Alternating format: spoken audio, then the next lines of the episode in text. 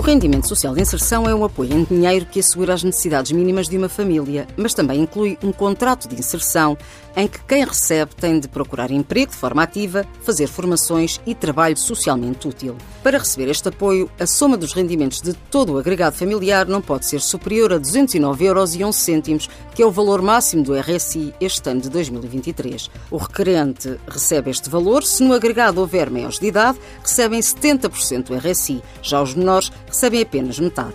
Vamos a um exemplo. Um casal com dois filhos que preencha os requisitos para ter acesso a esta prestação vai receber no máximo 564 euros 61 cêntimos. O RSI é pago mensalmente por um período de 12 meses, renovável, desde que se mantenham as condições de acesso. Para poder receber, não pode, por exemplo, ter património imobiliário, ou seja, depósitos, investimentos ou certificados de aforro, acima dos 26.145 euros. É 60 vezes o valor do indexante de apoios sociais.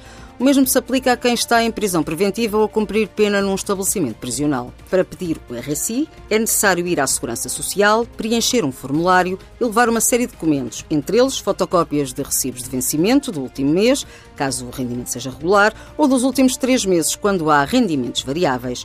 Pode consultar mais informação na página do programa Doutor Finanças em tsf.pt. Doutor Finanças na TSF. Um guia para as finanças pessoais.